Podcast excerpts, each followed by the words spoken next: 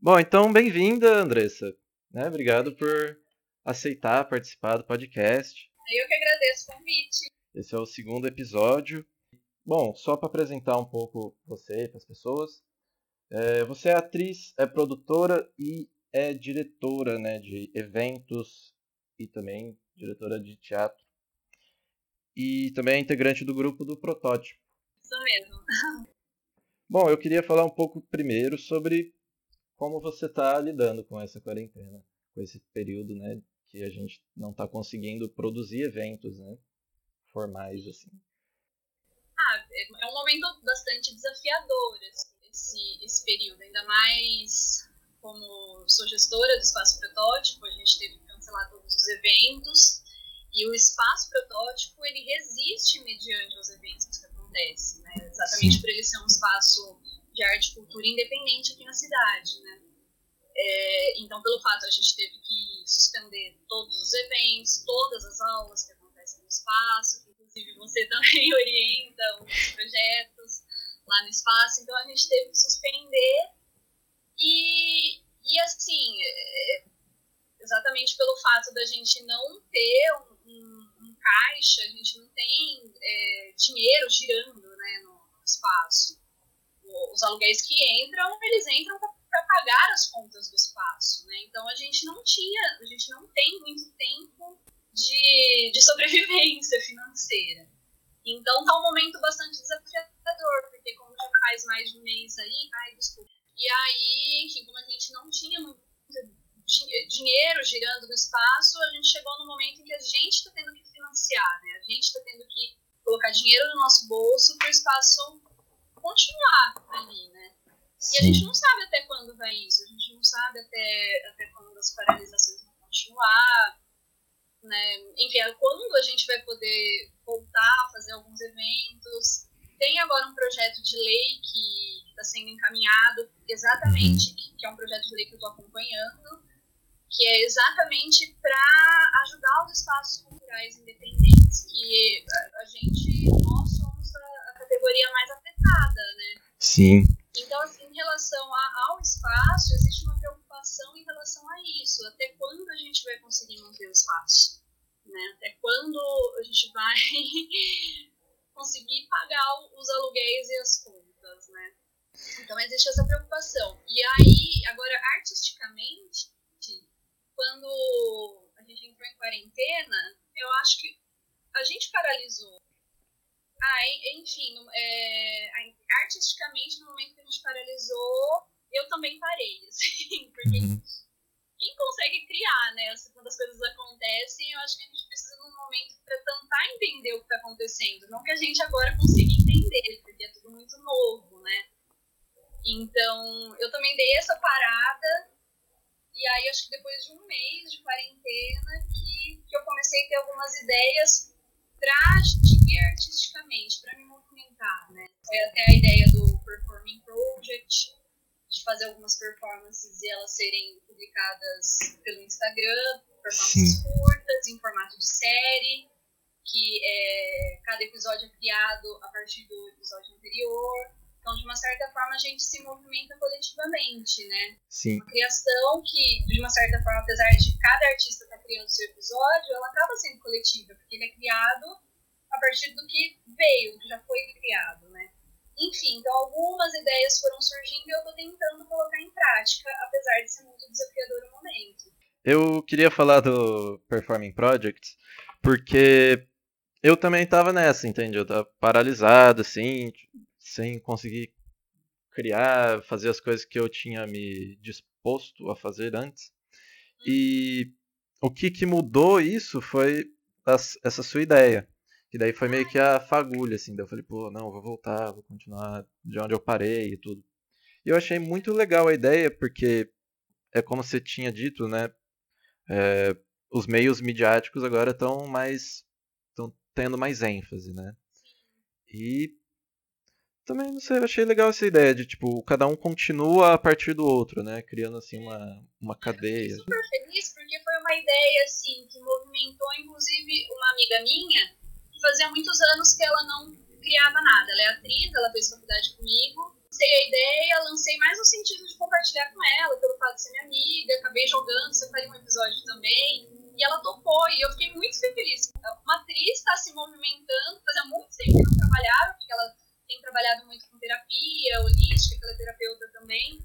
E aí eu fiquei super contente de ter conseguido movimentar alguns artistas. E essa ideia eu fui falando para outras pessoas e outros artistas querem participar das próximas sessões. Então, fiquei bastante contente, assim. E a ideia meio que surgiu porque, assim, a gente em quarentena, estando em casa, o que eu tenho feito é assistir muito seriado. pensando de que forma nosso trabalho, né, a gente poderia colocar em plataforma digital.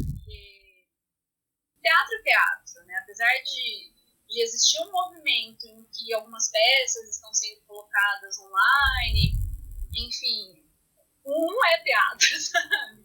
Teatro tem essa coisa do efêmero, né? Do, quando a gente documenta no nosso corpo naquele momento vai ficar ilustrado no nosso corpo. Então, fiquei tentando repensar outras formas. É por isso que veio isso da performance, da video performance, ou então de cenas mesmo que, que podem continuar. É... E a ideia veio a partir do. E também o, que eu pensei assim é de fazer com que a gente tem no momento, os meios que a gente dispõe. Porque assim, eu não sou cinegrafista, eu não sei editar, eu sei editar minimamente, então eu não sou uma pessoa que. Então o que, que eu posso fazer? Né, a partir do que eu tenho. Então, se eu não sou uma especialista em edição, eu vou ter que criar uma forma de construir um vídeo que não necessite de tanta edição. Então, eu vou ter que pensar na forma para captar a minha imagem, para que eu não precise editar tanto, uma forma de gravar o que eu quero dizer que eu não preciso editar tanto. Então, de uma certa forma, a gente entra num fluxo criativo também, porque a gente tem que repensar mesmo, repensar a linguagem, repensar a forma de se fazer.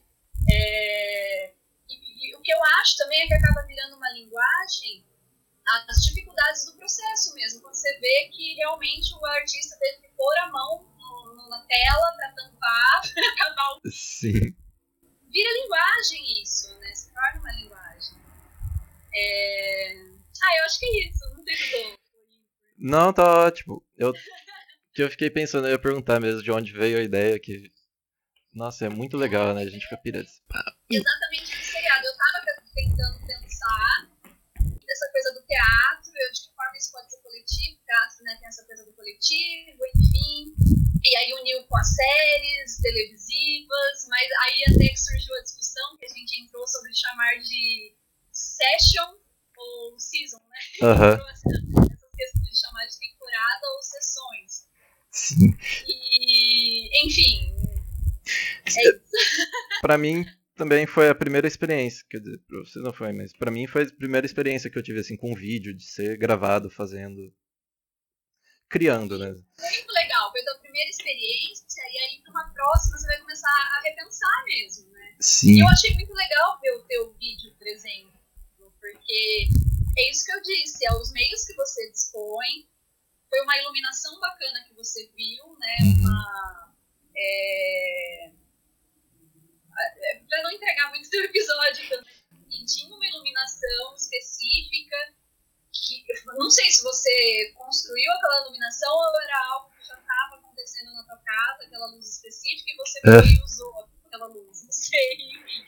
Me pareceu muito que foi um olhar teu de artista ver aquilo, ver aquele cenário e gravar a partir daquilo, a partir dos meios que você dispõe. Então, eu fiquei pensando muito nisso, tipo, de ver você ver si mesmo né, de outro ângulo, assim, sabe? Uhum. E aí foi uma pira que eu gravei várias vezes, aí eu não tava gostando, eu fiquei, ai. Mas é isso. é isso, quando a gente cria uma cena, né, a gente não gosta, e a gente tem que pensar e é isso mesmo.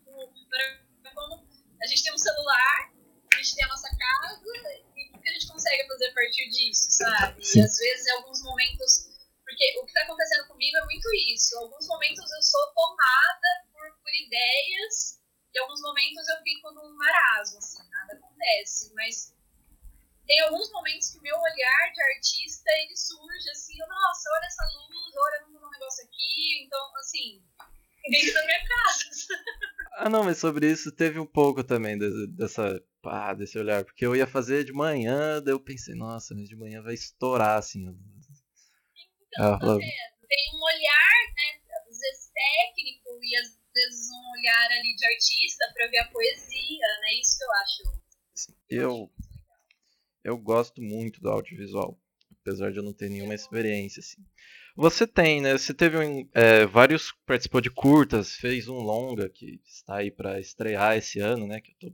é, me conta, conta pra gente como que foi esse encontro com o audiovisual que você teve. Uh, na verdade, quando eu fui é, prestar vestibular, eu queria ter feito audiovisual. Uhum. Eu não queria ter feito artes cênicas.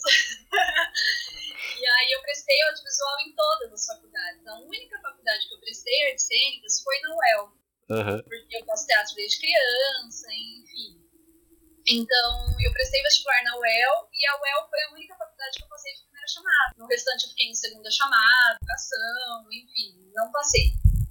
Outras faculdades eu fiquei na lista muito lá embaixo. Então, assim, e aí quando eu passei só na UEL, eu pensei em estudar, é, me matricular, estudar um período.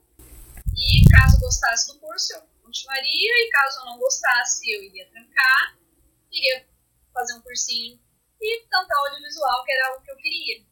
Mas aí quando eu fui fazer artes cênicas, eu me apaixonei pelo curso. Levei até o fim. Assim. Então o audiovisual já era algo que eu tinha uma paixão, mas eu não tinha experiência. Né? Uhum. Nada, assim.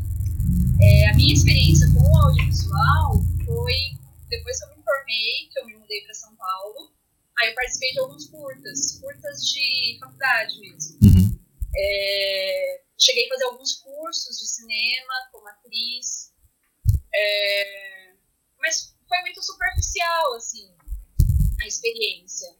E aí, quando eu voltei para Bauru, eu comecei a trabalhar no protótipo, comecei a desenvolver o trabalho com o bicho transparente, a gente já estava com as ideias das intersecções, é, entre as interações entre é, a presença e a imagem, né? estava com essa pesquisa dentro do, do, meu espetáculo. Então, a partir disso, eu comecei a fazer vários vídeos do celular também. Eu baixei um aplicativo no celular que eu tinha na época e comecei a, a registrar tudo que eu vi, assim, de imagem é, que eu achava que dialogava com o espetáculo, eu comecei a registrar. E aí, esses vídeos, eles entraram no espetáculo. Sou eu e tem uma TV também em cena. Então, essa TV vai, ora, ela conversa com as minhas ações, ora ela contradiz as minhas ações, enfim, é um jogo entre a presença e a imagem mesmo. Uhum. Então, e aí também eu e o, Daniel Kojima, que foi o, responsável pelo programa, é, é, por colocar os vídeos num determinado programa, para poder fazer um, uma edição bacana, para poder ter efeito nos vídeos. Então, nós dois juntos, a gente foi selecionando os vídeos, enfim, e aí foi acho que a partir daí mesmo que eu comecei a interagir mais com o audiovisual.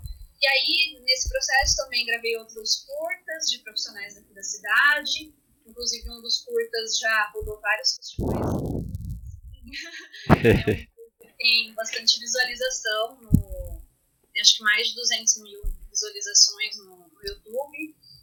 E aí, fui convidada pela, pela Mariana Ripa e pelo Denis Augusto que eles tinham um projeto que tinha sido aprovado pelo PROAC de curta-metragem para fazer o filme deles, ser a protagonista do filme deles, recentemente. Recentemente. E aí, nesse filme, eles, é, eles gravaram curta, então curta vai de A até B, e aí também gravou um longa-metragem. Caramba. Curta vai de A até B e o longa-metragem vai até C, então o longa ele continua. Uhum.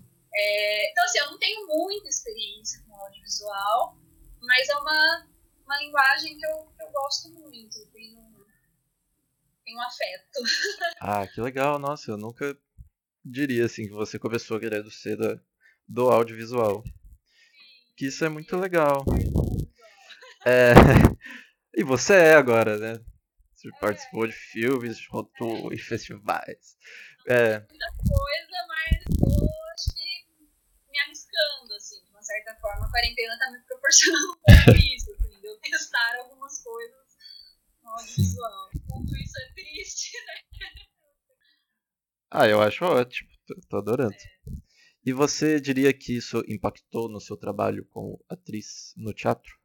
Esses, essas experiências, esses diálogos com, com a câmera, com o ah. audiovisual?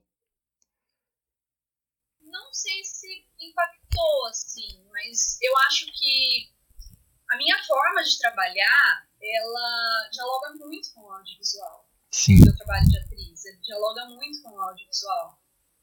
E eu acho que isso, de uma certa forma, desde que eu fiz faculdade, eu sempre carreguei. Eu, eu não sei se é, o audiovisual contaminou o teatro ou se o teatro contaminou o audiovisual. Sim. É difícil, né? Falar assim. Não sei, Giovanni, acho que eu não sei responder essa sua pergunta. Ah, que legal, é que são né, linguagens diferentes. Eu lembro quando eu fui ver o bicho e tinha TV, tinha um chuveiro também. E foi a primeira vez que eu vi, eu fiquei, caramba, que estranho, né? Nossa, o que, que vai acontecer disso? E eu lembro até hoje tipo, do, do que passava na TV, o filme da Pequena Sereia, eu achava o máximo, assim, entende? Porque realmente é isso que você disse, parecia que você estava dialogando, assim, que a imagem ali projetada conversava com você. Que é uma coisa muito legal, uma coisa muito fresca, né, nova. Não, e se você parar e pensar um pouco, assim, do bicho transparente, é, ele tem uma, assim, esteticamente parece um pouco cinema, né? Às vezes parece até essa coisa do, do banho, né? E quando a gente estava em processo, uma das coisas que eu queria era começar o espetáculo tomando banho. Uhum. Porque tinha toda uma relação com a água nas histórias que eu enfim. Então eu queria começar o espetáculo tomando um banho, até mesmo porque na, na, parte que eu falo dos pés, de caminhar com a ponta dos pés, e que eu só quando eu tô tomando banho, é uma história minha. Então, que no espetáculo não fica claro, né, mas é uma história, aquele, momento é uma história bastante pessoal. Eu queria tomar banho, então como fazer isso no teatro, né, sem no audiovisual, seria muito mais fácil fazer. Então tem a, a, as interações ali, né, um momento eu tô realmente tomando banho, a minha presença ali, em outros momentos aparece essa presença realmente no banheiro, mesmo eu tomando banho, e outros momentos eu aparece na TV. Então Sim. tem esse, esse jogo. E muito legal que você contou também sobre na produção você gravava vídeos, né? Então já tem essa influência, assim. Eu acho muito legal isso. É... Foi de uma forma bastante intuitiva, assim, para ser bastante sincera, porque quando eu comecei a gravar os vídeos, eu estava com a intenção de, de fazer o espetáculo, mas estava muito no início, estava muito inicial o processo. Então, eu ainda não sabia o que viria. E nem sabia que a gente iria usar uma TV, mas eu sei que eu comecei a gravar vídeo, comecei a filmar. É, não sabia se usaria projeção, enfim, mas comecei a fazer, sabe? Então foi, foi bastante intuitivo e no final das contas super dialogou, assim, tudo que, que rolou. Ah, que bacana. O Bicho foi o primeiro trabalho que você fez de espetáculo com o protótipo? Ou foi o Guerra de Petrovich? Não, foi o Bicho. O bicho foi ah, certo. Quando eu cheguei no protótipo, na verdade tinha o solo da Lidiane, né? Lidiane uhum. Marques, que fazia parte do grupo, que era o E Nunca Mais Foi Visto, e tinha a Guerra de Petrovich também. Sim. Então, quando eu cheguei, eu trabalhava mais na produção desses. Então, eu fazia sonoplastia para a Guerra de Petrovich, é, cheguei a fazer a sonoplastia para o E Nunca Mais Foi Visto também. Então, foi mais é, nesses processos. Agora, no espetáculo meu mesmo, o Bicho Transparente foi o primeiro. Legal. É, foi o segundo. E talvez isso não seja e o terceiro. E agora que você comentou né, sobre o trabalho de produção que você conduziu, eu queria que você falasse um pouco mais sobre isso, como que era produzir, trabalhar é, para esse grupo que estava começando também e fazendo festival. Como que foi? o que, que você aprendeu? O que, que você teve que fazer? Eu cheguei no protótipo, já era um grupo que, que já estava bem estabelecido, assim, já tinha alguns trabalhos, é, já o, o trabalho da Lidiane já tinha sido contemplado pela lei de estímulo, então, assim, era um grupo que já tinha angariado é, alguns editais, Sim. tinha angariado edital para o Cabaré Cine Sonore, que é um evento que o Espaço Protótipo realiza desde que abriu. Então, assim, era um grupo que tinha já uma certa estrutura. É, e aí, quando eu cheguei, que aconteceu assim, é porque eu já tinha uma experiência em produção, né? Porque quando eu, eu me formei, eu me mudei para São Paulo. E aí lá em São Paulo eu fiz alguns cursos de produção, eu tinha uma companhia lá em São Paulo, então a gente produzia. Ah, que legal. Eu entrei na produção por uma necessidade, né? Uhum. Então eu tinha meu trabalho como artista com as meninas lá em São Paulo, então a gente tinha que se produzir, porque ninguém ia produzir a gente. Então eu já tinha essa experiência. E aí quando eu venho para cá, o grupo ele já tem determinadas estruturas. Então assim, eu entro, acho que contribuindo com as estruturas do grupo, sabe? Trazendo novos olhares, algumas alternativas, é, novas propostas, novas provocações. Inclusive, a FACE, que é o Festival de Arte Cênica de Paulo que a gente produz, quando a gente mandava para o PROAC, a gente mandava, mas a gente não conseguia ser contemplado. A gente mandava e a gente ficava, o que a gente está errando, enfim. E aí, até que num determinado momento, eu peço para pegar o projeto e inscrever na digital da Caixa. Uhum. E aí eu lembro que naquela ocasião até me falaram, nossa, mas você vai inscrever o Fácil? O Fácil é festival muito pequeno para ganhar um edital desse. Falei, não, eu quero tentar escrever para diferença como produto. E aí eu escrevi o festival e ele foi contemplado. E aí a partir daí que o Fácil começou a ganhar mais editais. Aí no Sim. a gente conseguiu de novo apoio da Caixa, depois veio pro AC, aí depois veio pro AC de novo. Então a gente foi conseguindo prêmios. É, então, acho que o que eu trago para o grupo é essa minha experiência em escrita de projetos, é, em conceber um projeto, em como colocar as ideias para o papel. Nossa, o grupo ele tinha uma determinada estrutura, mas não tinha tanta prática, eu acho, que escrever Uhum. os projetos. Os projetos que tinham sido contemplados eram todos da, de mu- município, eram projetos municipais, né, da lei de à cultura. Sim. E aí, quando eu chego, eu trago essa experiência de escrita de projetos e a gente consegue angariar mais editais. Consegue os editais do governo do estado, consegue edital federal, enfim. É, E aí, em um determinado momento, a Lid sai do grupo, e aí fica somente eu e o Fábio. E aí a gente vai é, construindo novas formas de, de se fazer ali dentro, né? De se produzir, de se fazer. Acho que foi isso. E aí, de uma certa forma, também com a pesquisa que eu já desenvolvi em teatro documentário, eu também trago isso para o grupo, aí isso também dá uma fortalecida. O grupo já tinha a, a sua própria pesquisa, né, em treinamento, trabalho técnico, é, encenação, isso era muito forte no grupo. Aí eu trago também a pesquisa em teatro documentário e eu acho que isso dá uma fortalecida maior assim, no grupo e nas discussões, enfim. Ah, que legal. Eu tô gostando muito disso, do, de conhecer como é o teatro documentário, assim. né? As coisas que eu vejo do protótipo sempre indica, assim, sabe, alguma coisa nessa, nessa relação. E você disse que você já veio com isso. Você já teve uma experiência com esse tipo de teatro antes de conhecer o protótipo. Você pode falar um pouco sobre? É, na verdade, quando eu mudei aqui para Bauru, ninguém nunca tinha ouvido falar no termo teatro É, eu fiz duas disciplinas lá em São Paulo em dramaturgias performativas. Sim. E na época que eu estudei, eu fiz é, como aluna especial em mestrado, fiz uma na USP e outra na Unesp. E aí estava muito em voga esse termo do teatro documentário, teatro performativo, que era. É, na época estava muito é, falando sobre o espetáculo da Janaína Leite e do Felipe, que é a Festa de Separação Uhum. um documentário cênico. Então a discussão tava, a gente discutia muito esses espetáculos, Luiz Antônio Gabriela do da Musá também se discutia muito. É, e aí até que eu assisti esses espetáculos. E a forma como eles me atravessaram, principalmente a Gabriela, eu falei, eu tenho que pesquisar isso. Eu tenho que pesquisar o, o porquê que isso me atingiu de tal forma. É, enfim, eu, eu, tenho que conhecer mais a fundo o teatro documentário. Sim. E aí, quando eu venho para Bauru, eu escrevo um PROAC, escrevi um PROAC de aprimoramento técnico artístico, que era um edital que existia na época, existe mais esse edital, que o governo do estado te pagava uma bolsa para você pesquisar alguma coisa.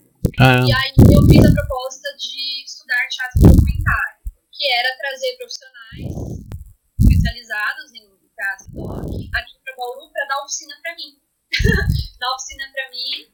E aí teria uma oficina de contrapartida, enfim, no final Sim. eu, com tudo que eu aprendi, daria uma oficina de contrapartida. Processo ali de um Fábio, eu convidei eles para participar do projeto também, porque eu estava com a intenção de construir um espetáculo. E aí a gente começou a estudar.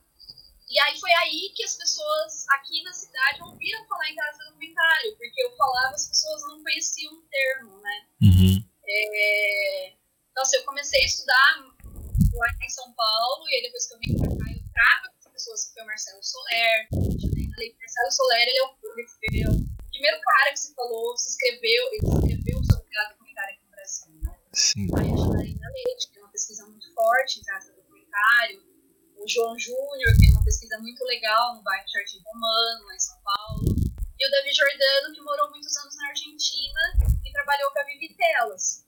E a Vivi Telas tem um trabalho super forte também em biodrama. E aí esses Caramba. profissionais vieram pra cá, desenvolveu esse projeto, e, e aí foi aí que eu comecei a, a desenvolver o bicho transparente. Mas esse era um termo que ninguém conhecia, nem o pessoal do Sim. grupo não conhecia. Então foi meio que isso, assim. E aí a gente começou, a, depois que terminou esse projeto, a gente começou a questionar muito algumas questões do teatro documentário, Uhum. enfim. Aí quando a gente começou a construir o espetáculo, a gente tinha medo de colocar o bicho transparente numa gaveta, sabe? Ah, sim. Construir um teatro documentário. Então essa não era a intenção. A intenção era meio que beber da fonte para construir um trabalho artístico e não caixa, sabe? É teatro documentário, né? Ah, entendo sim, completamente. E é muito legal também que a gente vê essa, essa linha de pesquisa, assim, sabe? Aparecendo no bicho, no talvez, e espero que também em projetos futuros. É, o talvez foi uma coisa. Não sei se eu posso falar sobre isso, sobre o talvez. Pode? Pode? É que Claro. o talvez foi uma coisa assim e Fábio a gente estava conversando, aí surgiu a história da Mara Lúcia. Sim. E aí a gente pensou em colocar a história dela no bicho. E aí. É, a gente pensou em colocar no bicho transparente, construir uma cena e tal. E aí até um dia que a gente foi almoçar junto, foi um start assim que deu. Não lembro se foi em mim ou se foi nele, qual dos dois, quem dos dois foi o primeiro.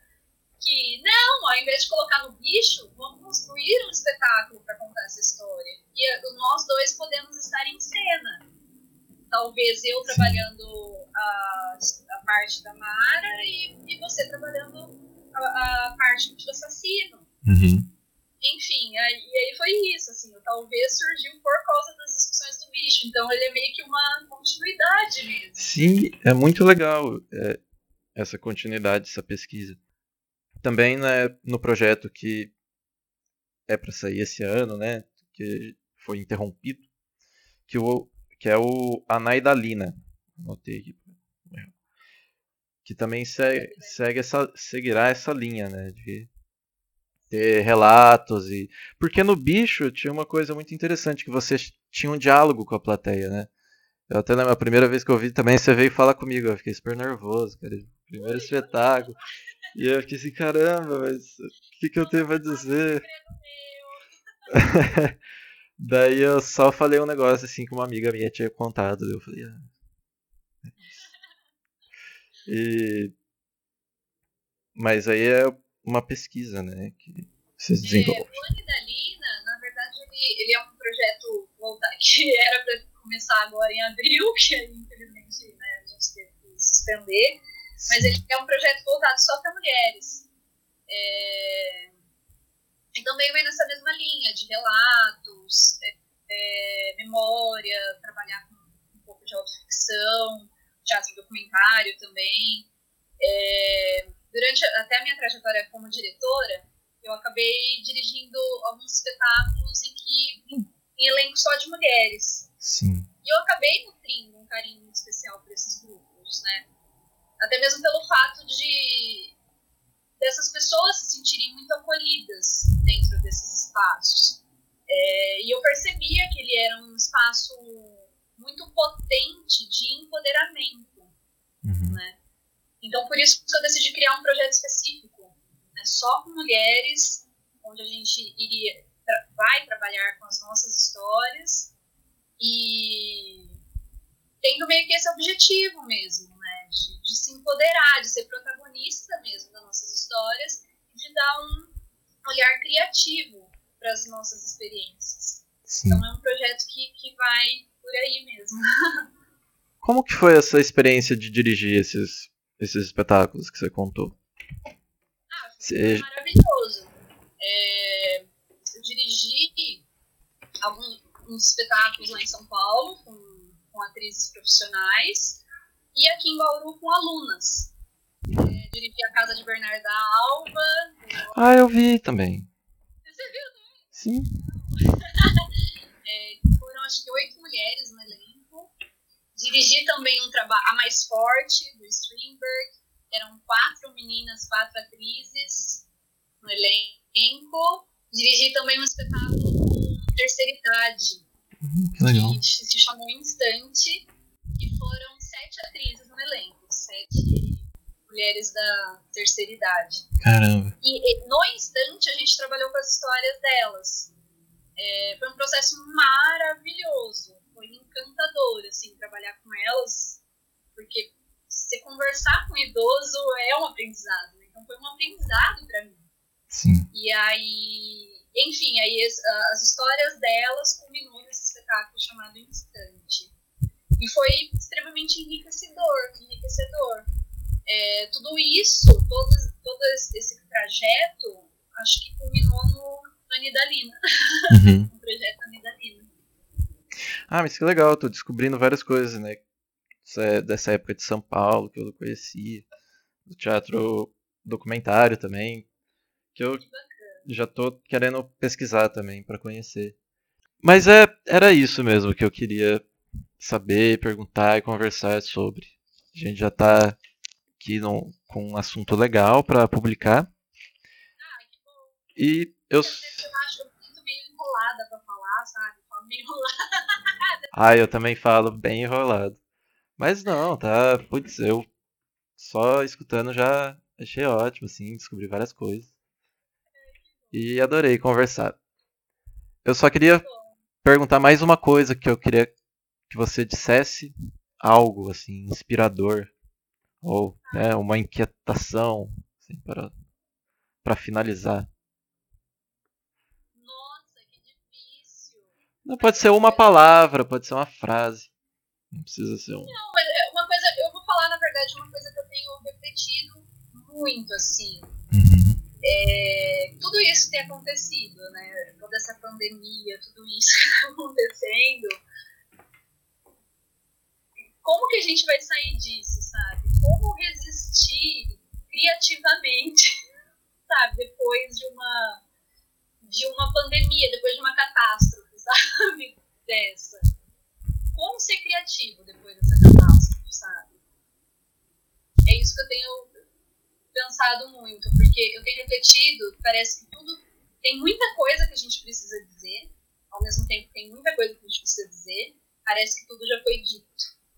Então, às vezes a gente chega num momento que a gente só precisa sentir, a gente precisa sentir as coisas, entrar num momento mais de, de se conectar e sentir, sabe? Se conectar consigo para depois poder se conectar com o outro. Ah, enfim, não sei se eu Ah, eu amei! Nossa, foi lindo. É, e é isso mesmo. Muito obrigado. E Ah, eu que agradeço. Parabéns aí pelo, pela iniciativa, obrigado, obrigado. trabalho de entrevistar os artistas da diversidade. Acho que é muito importante, né, para dar visibilidade para essas pessoas. E obrigada pelo espaço, obrigada por me permitir falar um pouquinho sobre a minha trajetória, sobre o trabalho. Imagina, eu que agradeço, foi ótimo. Adorei conversar, conhecer um pouco melhor do seu trabalho, das suas origens. E, e é isso. Vamos se falando e resistindo também. né? Tudo isso vai passar, a gente sobreviver. Vai passar, né, mas conquistaremos. Vai passar por cima da gente. Tá certo então, Andressa. Obrigado. Eu que agradeço.